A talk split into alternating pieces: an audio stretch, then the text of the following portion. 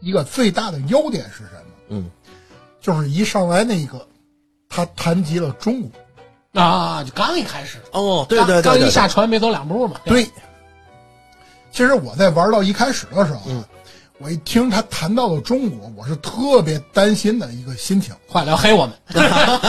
人家玩西方的游戏玩多了，对一提中国就来事儿，对吧？哎，对，啊因为其实，在西方的游戏里，他是很难掌握中国的那个精准度的。嗯对，咱不说好，也不说不好，就是那种精准度是很难掌握的。嗯，但是在《原子之心》里面，我觉得他处理的就特别微妙。恰到好处。